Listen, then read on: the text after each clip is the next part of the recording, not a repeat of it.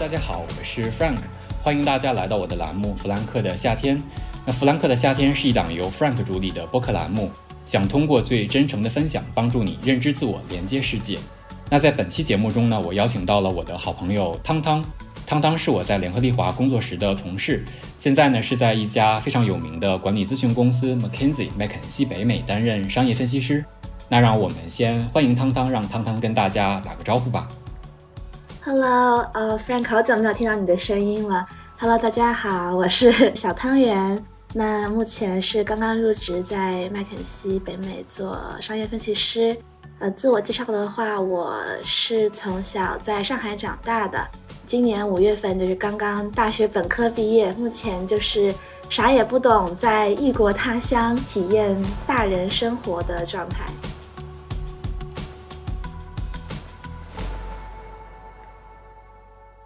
所以，其实汤汤，你在选择 consulting 之前，我对你的了解是认为你会非常坚定的 focus 在快销行业以及 marketing 这个岗位上的。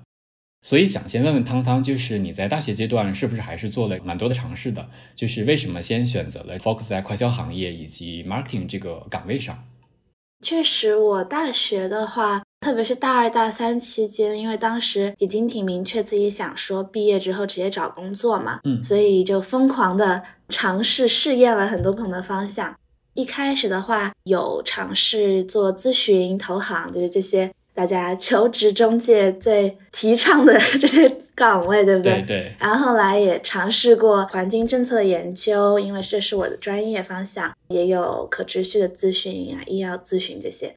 后来其实也是机缘巧合，大概大三上的时候，通过欧莱雅的一个项目，我当时就半只脚踏入了快销的大门嘛。一接触呢就很喜欢，所以呢大三的时候就想要验证一下这种怦然心动的感觉能不能发展成这个长久发展的对象。所以大三的时候又做了大概三四个 marketing 相关的实习，就确认了自己对这个领域是感兴趣的。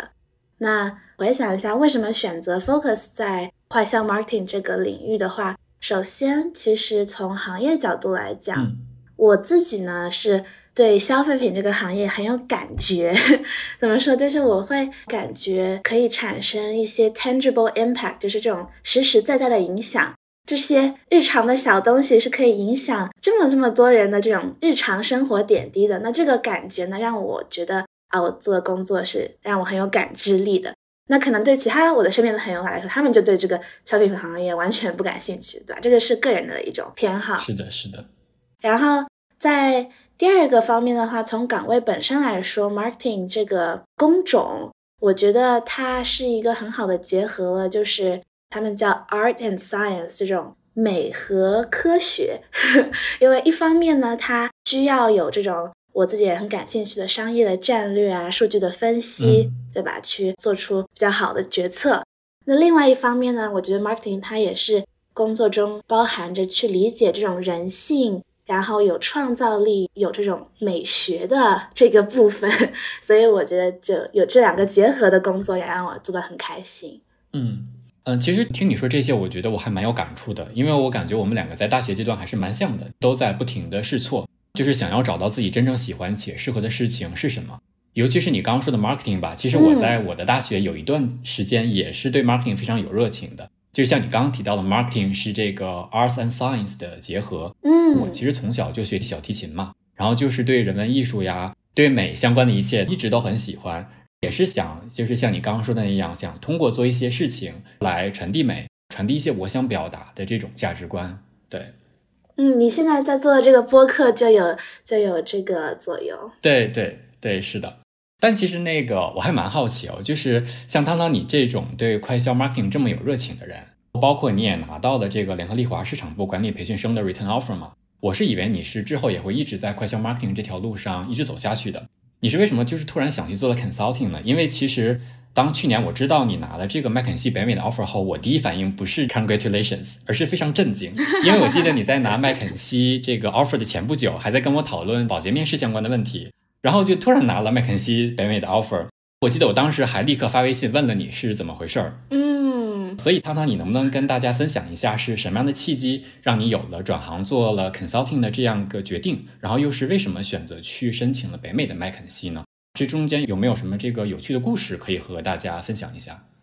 嗯，我感觉我当时真的不是说我自己计划好我要转行做 consulting，然后有这种 decision making 的 process，就是有自己好好想过为什么要转的这个决定，完全是机缘巧合。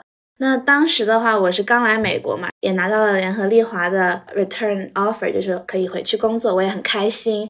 我当时就是想说啊，来美国和朋友们团聚之后，毕业之后我就要回上海做管培生。我觉得这个安排对我来说也很好。当然，其中其实可能有一些些犹豫的地方，所以也让我有了一些小的心思，可能想要看看其他的机会。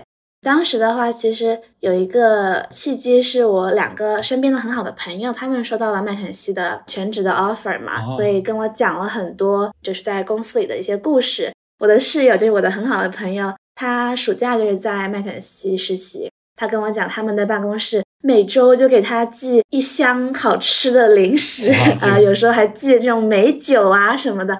然后我作为一个吃货，我就想说啊，怎么这么好？嗯，所以就是被他们说着说着，我就觉得啊，这个公司真的让我很心动，所以就是想要说试一试申请一下，因为我知道麦肯锡是就很多很多人的这种 dream company 嘛，就大家都想去。所以我完全没有抱着说我要哦，我一定要冲麦肯锡，我想拿到 offer 这个心思申请的。啊，回过头来就是说，为什么最后选择了去咨询，而不是做我大三实验了这么久的这个快销 marketing 的工作？嗯嗯，当时就是像你讲的，其实是一个很纠结的决策，因为本来快销 marketing 是我的这种怎么说呢？嗯。已经谈了一年多的这种男朋友的感觉，对不对？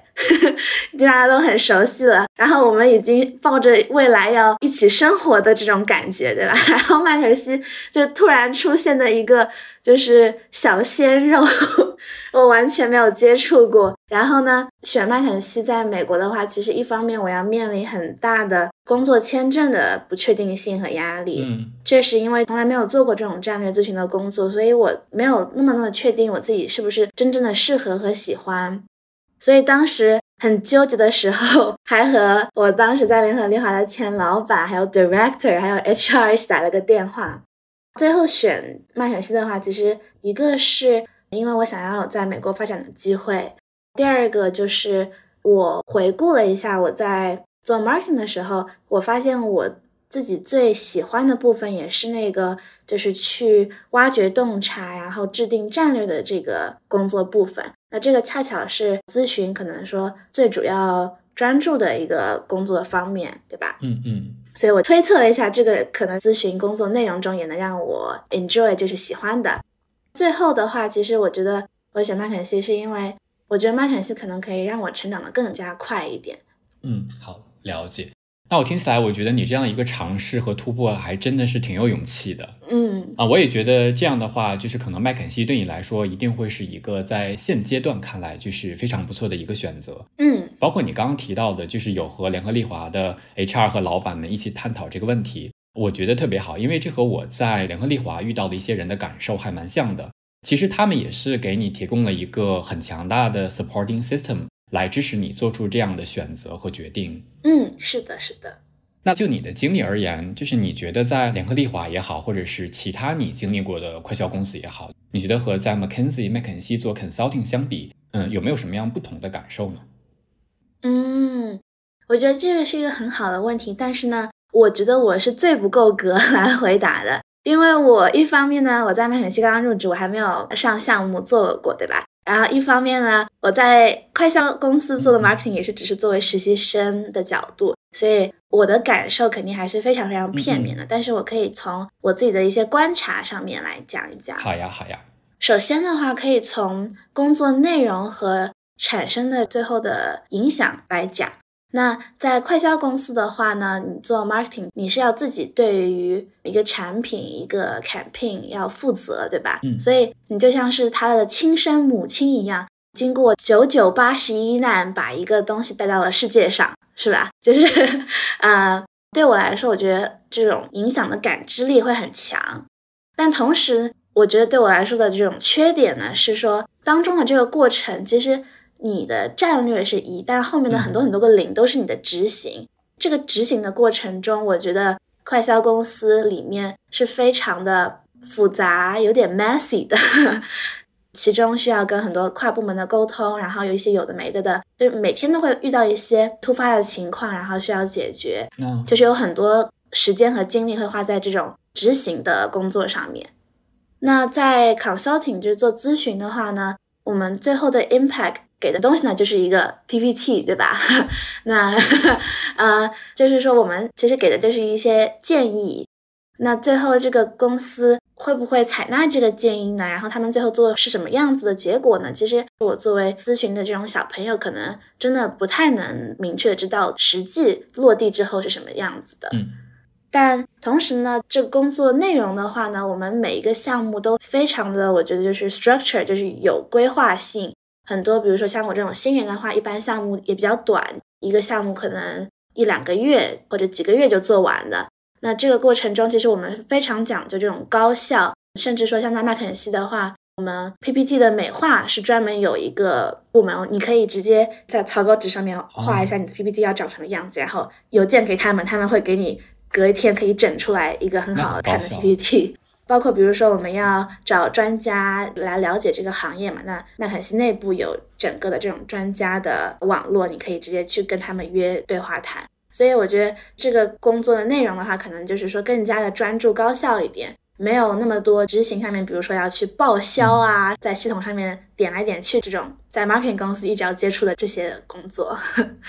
对，然后第二个就是宏观一点，从公司的文化角度来讲，我觉得快销公司的话，相对国内其他的一些行业，可能也是比较活泼轻松的，但同时我还是会感觉是比较有这种。层级地位的这个明确的划分的嘛，比如说我作为小朋友，当时在暑假做的一个项目，我觉得我当时做了很多这种分析，然后前期想这个策略的工作，但实际上面大老板他们最后去拍板的时候，我是做不到那个会议室里面的，我是听不到他们最后是怎么做这个决策的，然后我感觉我的这个工作其实对他们决策的影响可能占到百分之十不到，那我在。比如说咨询的话呢，这个麦肯锡他们很讲究 non-hierarchical，就是大家不分上下的这种观念吧。对，当然我们层级划分的还是很明确的，但是我们就是比如说在每个项目里面，我们有这种嗯 problem solving 的 session，就是大家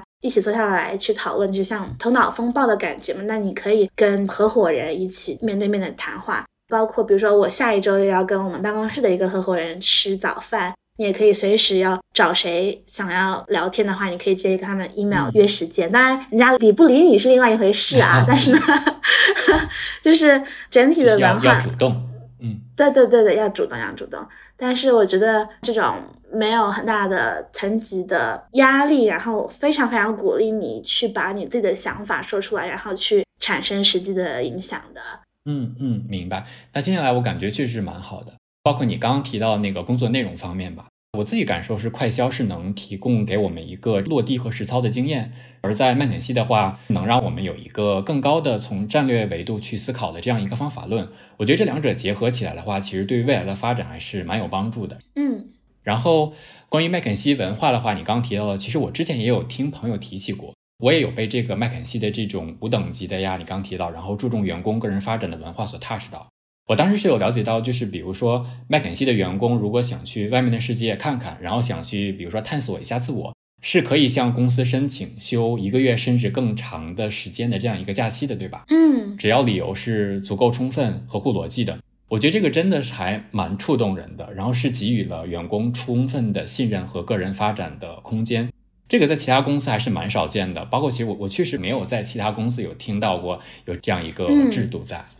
所以，包括像刚刚你提到的对应的麦肯锡这个 offer，其实还是蛮难拿的嘛。这个大家也都知道，也不是谁想去就能去的。所以，对于拿到这个麦肯锡的 offer，或者说之前的一些经历，汤汤，你有没有遇到过觉得自己不够好，然后觉得自己配不上你经得到的情况？因为我自己以前经常就会有这样一种状况。嗯，对，这种感觉其实很不好受。那我其实一直觉得 啊自己不够好，就是我我是一个很容易用放大镜看自己的缺点，然后用放大镜看别人的优点的人。觉得自己配不上这种感觉的话，其实我觉得最强烈的就是收到麦肯锡的 offer，然后到我入职的这一年来的时间，我每次一想到啊，为什么为什么我就要麦肯锡要我了，我就觉得啊，就是配 不上，配不上。那这个感觉，其实我回想了一下，为什么不是说我就觉得自己就是不够优秀，还是怎么样？我是觉得，因为麦肯锡这个有点像一夜突发的事件。就我感觉像突然一个好事砸到了我头上的感觉，因为我并没有说像我身边的朋友一样，就从大二开始就想好了我要去咨询，然后就咨询的面试的话有一个就是 case interview 嘛，一个案例面试，然后大家都是花好几个月的时间就是去准备，然后来来回回和几十个人一起这样子模拟面试的。我当时。我不是跟你说，就是完全没有想过要做咨询嘛，所以我是在收到面试通知之后才开始学这个案例面试，然后准备的。所以我当时也就两周多时间，就从零开始学习这个面试，然后很幸运、很幸运的收到了 offer。所以我就觉得，嗯，我没有感觉我像我当时在快销 marketing 经历了一年多的努力，然后稳稳当当的收到了想要的结果这种感觉，所以我就觉得很不踏实，有点不安全感。对吧？就是一种冒名顶替者综合症这种，可能是这样子。那你觉得你之后有没有解决这样的一种想法呢？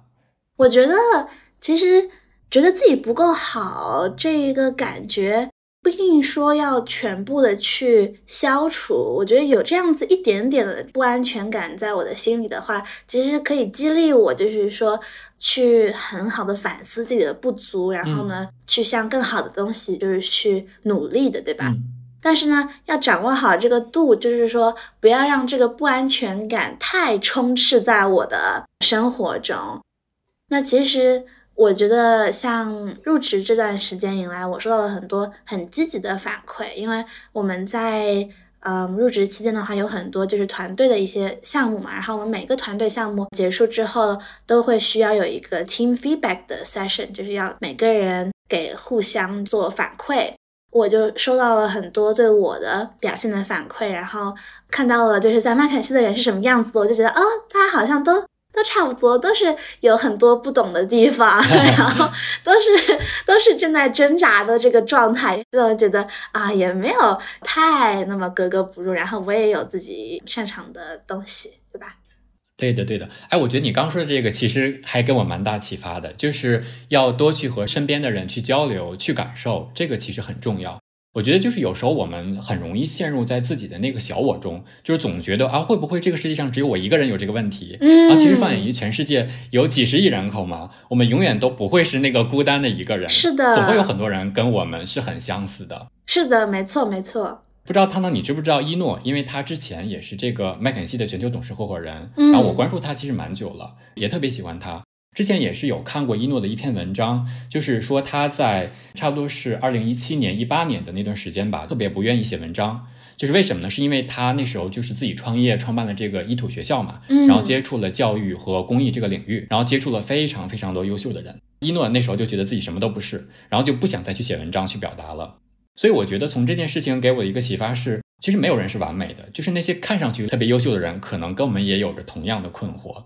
没错，没错。一诺也是我的女神，她当时来我们学校演讲，我还跟她近距离的接触过。嗯，她真的是一个非常有能量的一位人。对对，是的，因为我之前是有看过一诺的这样一个演讲，我觉得真的是很有 power。那场演讲是关于他创作的力量从哪里来，他这本书的一个演讲，是讲述了他一路走来的心路历程。演讲中，一诺他是有提到，他最开始拿到美国麦肯锡 offer 的时候，我觉得跟你刚刚那个想法一样，觉得公司是看走了眼才录取的他，然后觉得自己配不上。当时一诺在演讲中形容自己是每天都在自我否认当中，但是他后来发生转变的时候，是当他入职麦肯锡一年以后，做出了一个非常复杂的这样一个出色的数据模型，获得了他老板对他一个夸赞，这个也让他获得了自信。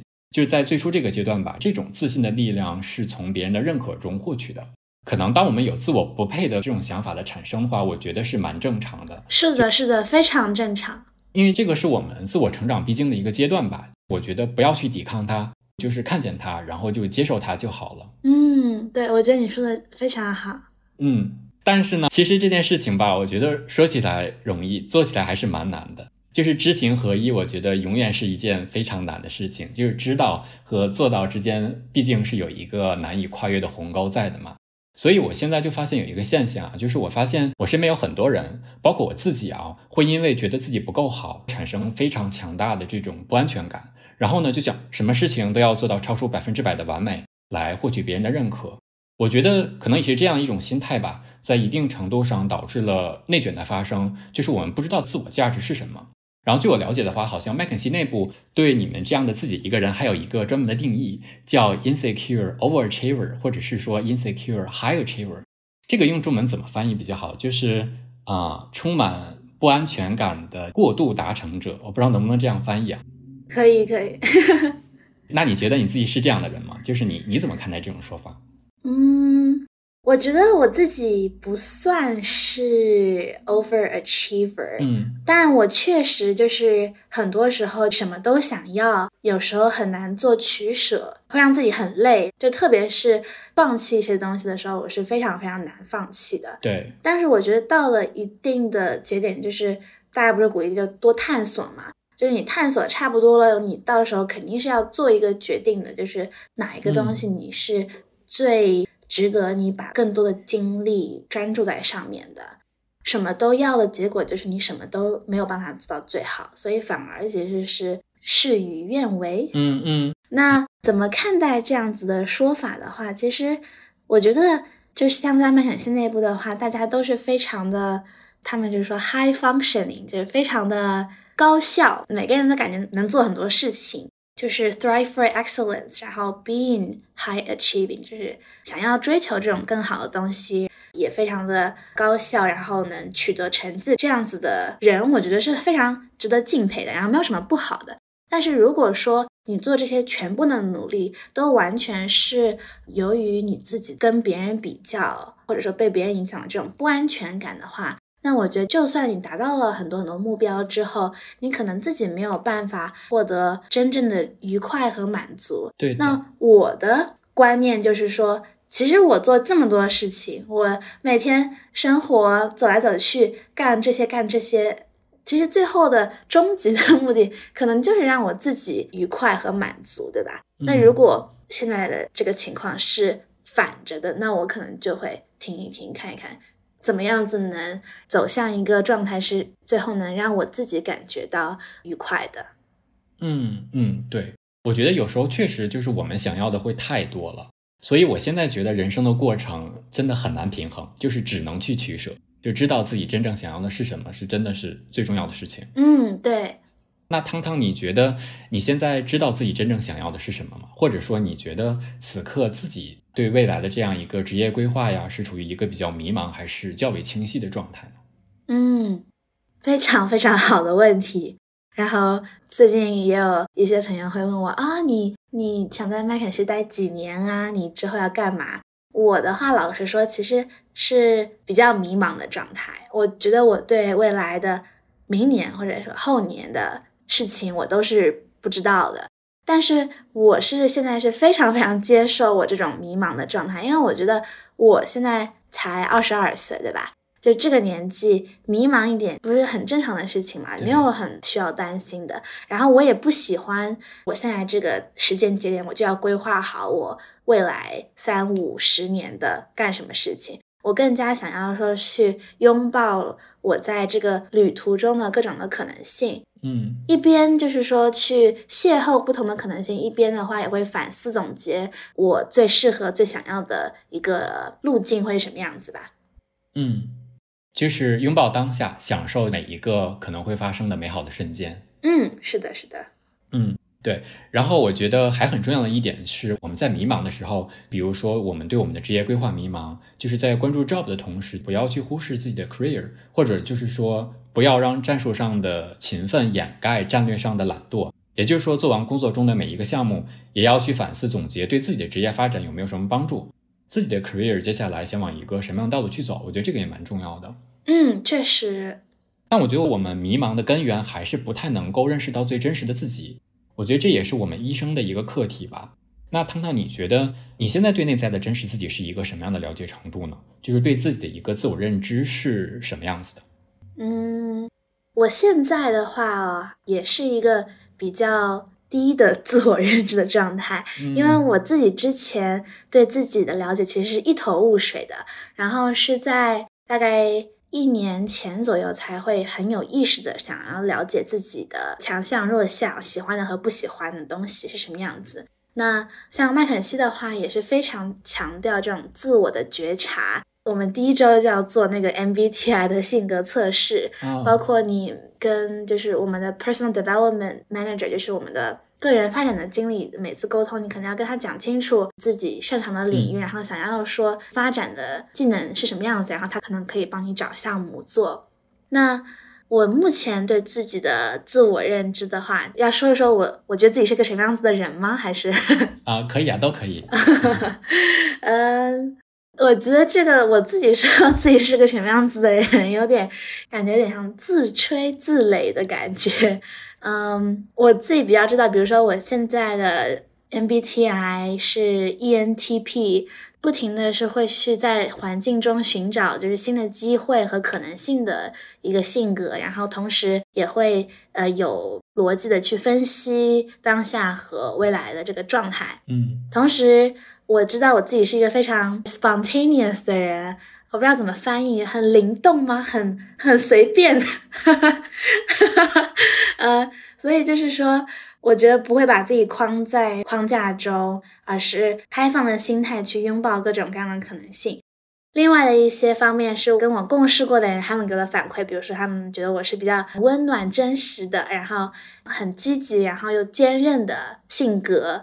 但是呢，我自己知道我自己不是很果断，也有一些小毛病，大概是这样子。嗯。我觉得你对自己的这个自我认知还是蛮准确的，因为我觉得我之前在跟你相处中也能感受到这些特质在啊，是吗？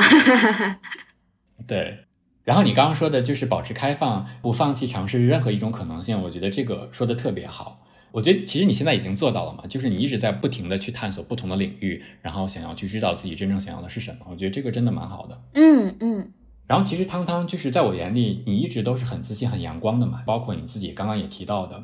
所以我还蛮好奇，汤汤，你在过去的人生中有没有经历过非常大的打击呢？你是怎么去面对它的？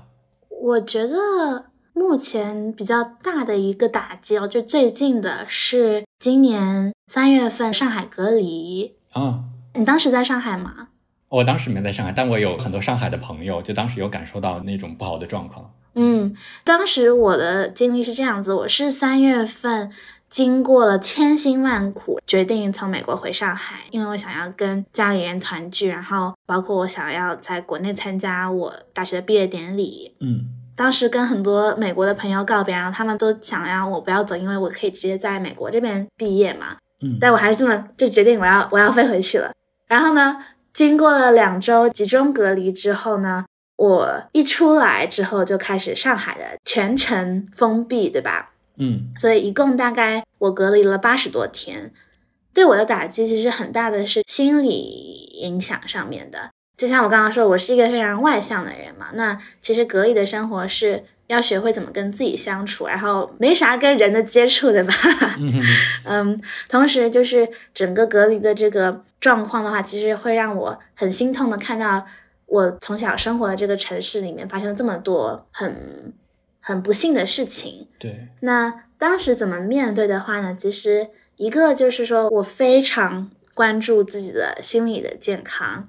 当我自己情绪很低落，然后有时候甚至会突然做什么事情就开始哭了，啊，我就会想方设法的怎么能让自己更开心一点嘛。所以有尝试每天早上要冥想五分钟，然后我找学校的心理咨询的医生做一对一的沟通。然后还有跟我的家里人和朋友倾诉，就像你说的那样子，当大家的一些同理心，然后感知到的话，其实会有这个疗愈的作用。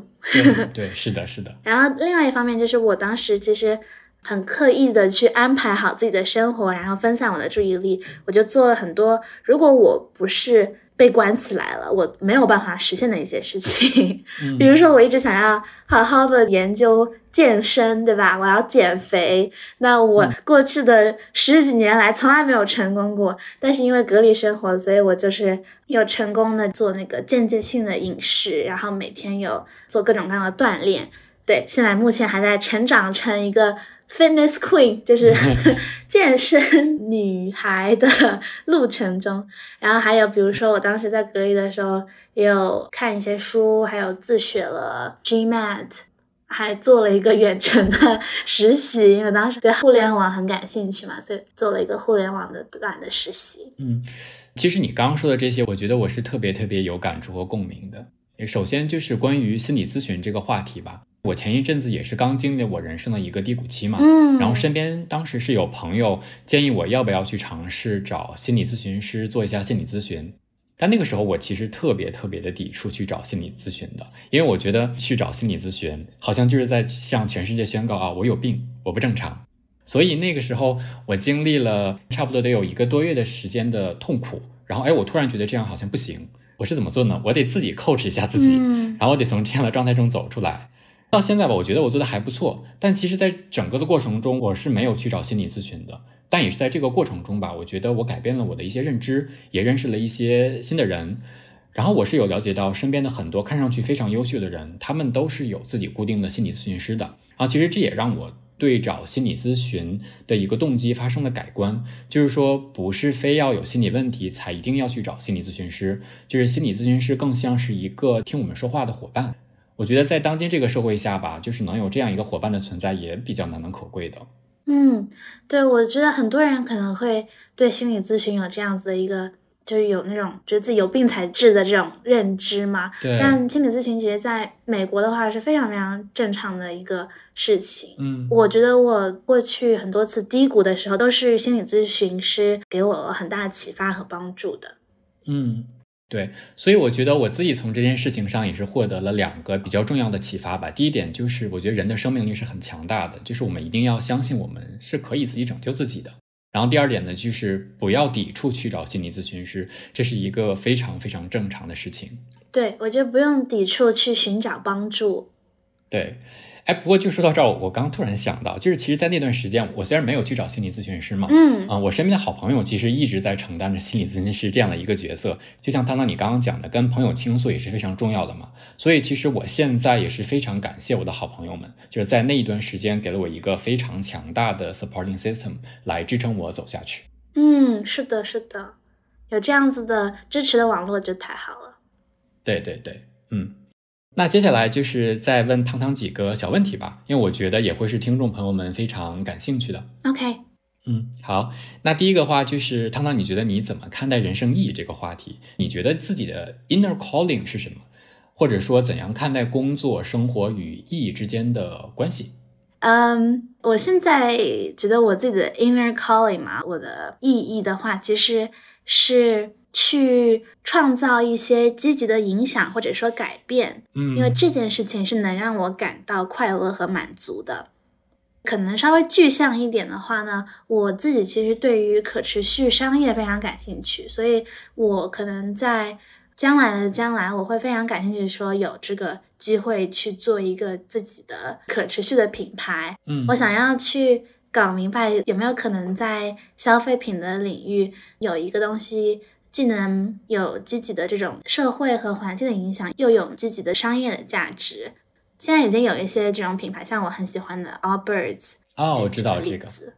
那怎么看待工作和生活关系的话，有的人他们工作是为了生活，有的人是为了生活而工作。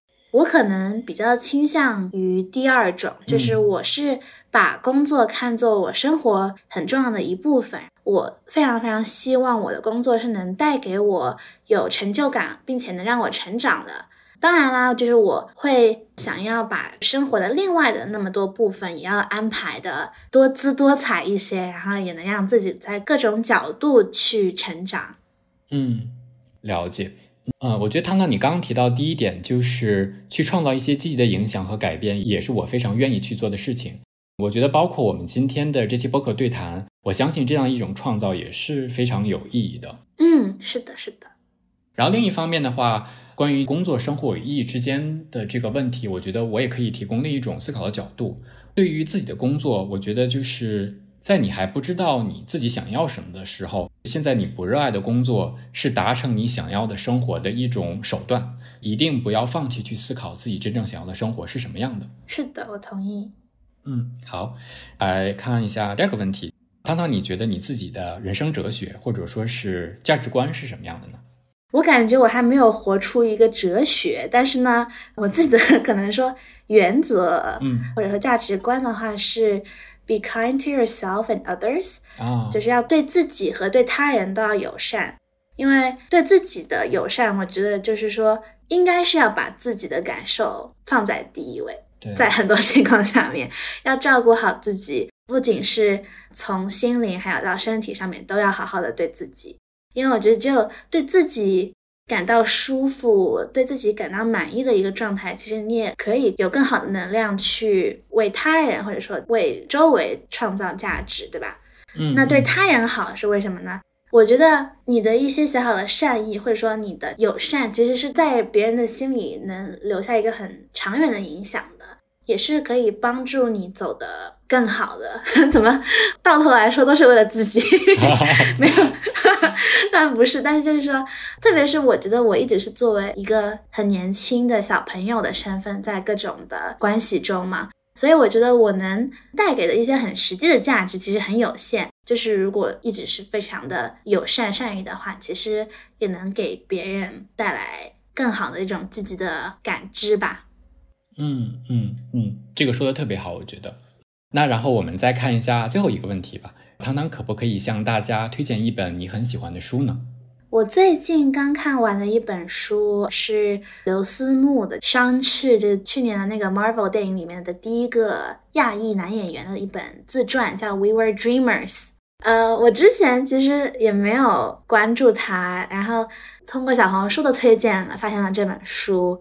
啊，我自己当时就是几天内就是哗哗就看完了，因为我就是每个故事都非常非常的 relatable。每个故事我都让我很有共鸣，因为他的话是作为第二代移民，先来到了加拿大，然后他在加拿大的话也是一个，就从小到大都是一个很传统的中国移民家庭的孩子，就是要他什么都做到最好。他也是去到了加拿大非常非常好的一个大学，然后念的好像是反正就是商科男吧，当时就是，然后呢，大学毕业之后，先是去四大做了会计。然后让他的爸妈终于感觉到，哦，这个孩子还是有点出息的，对吧？让他的爸妈骄傲了一下。但他就是一直是做的不开心。后来机缘巧合下面呢，发现了自己对于演戏这件事情莫名其妙的热爱。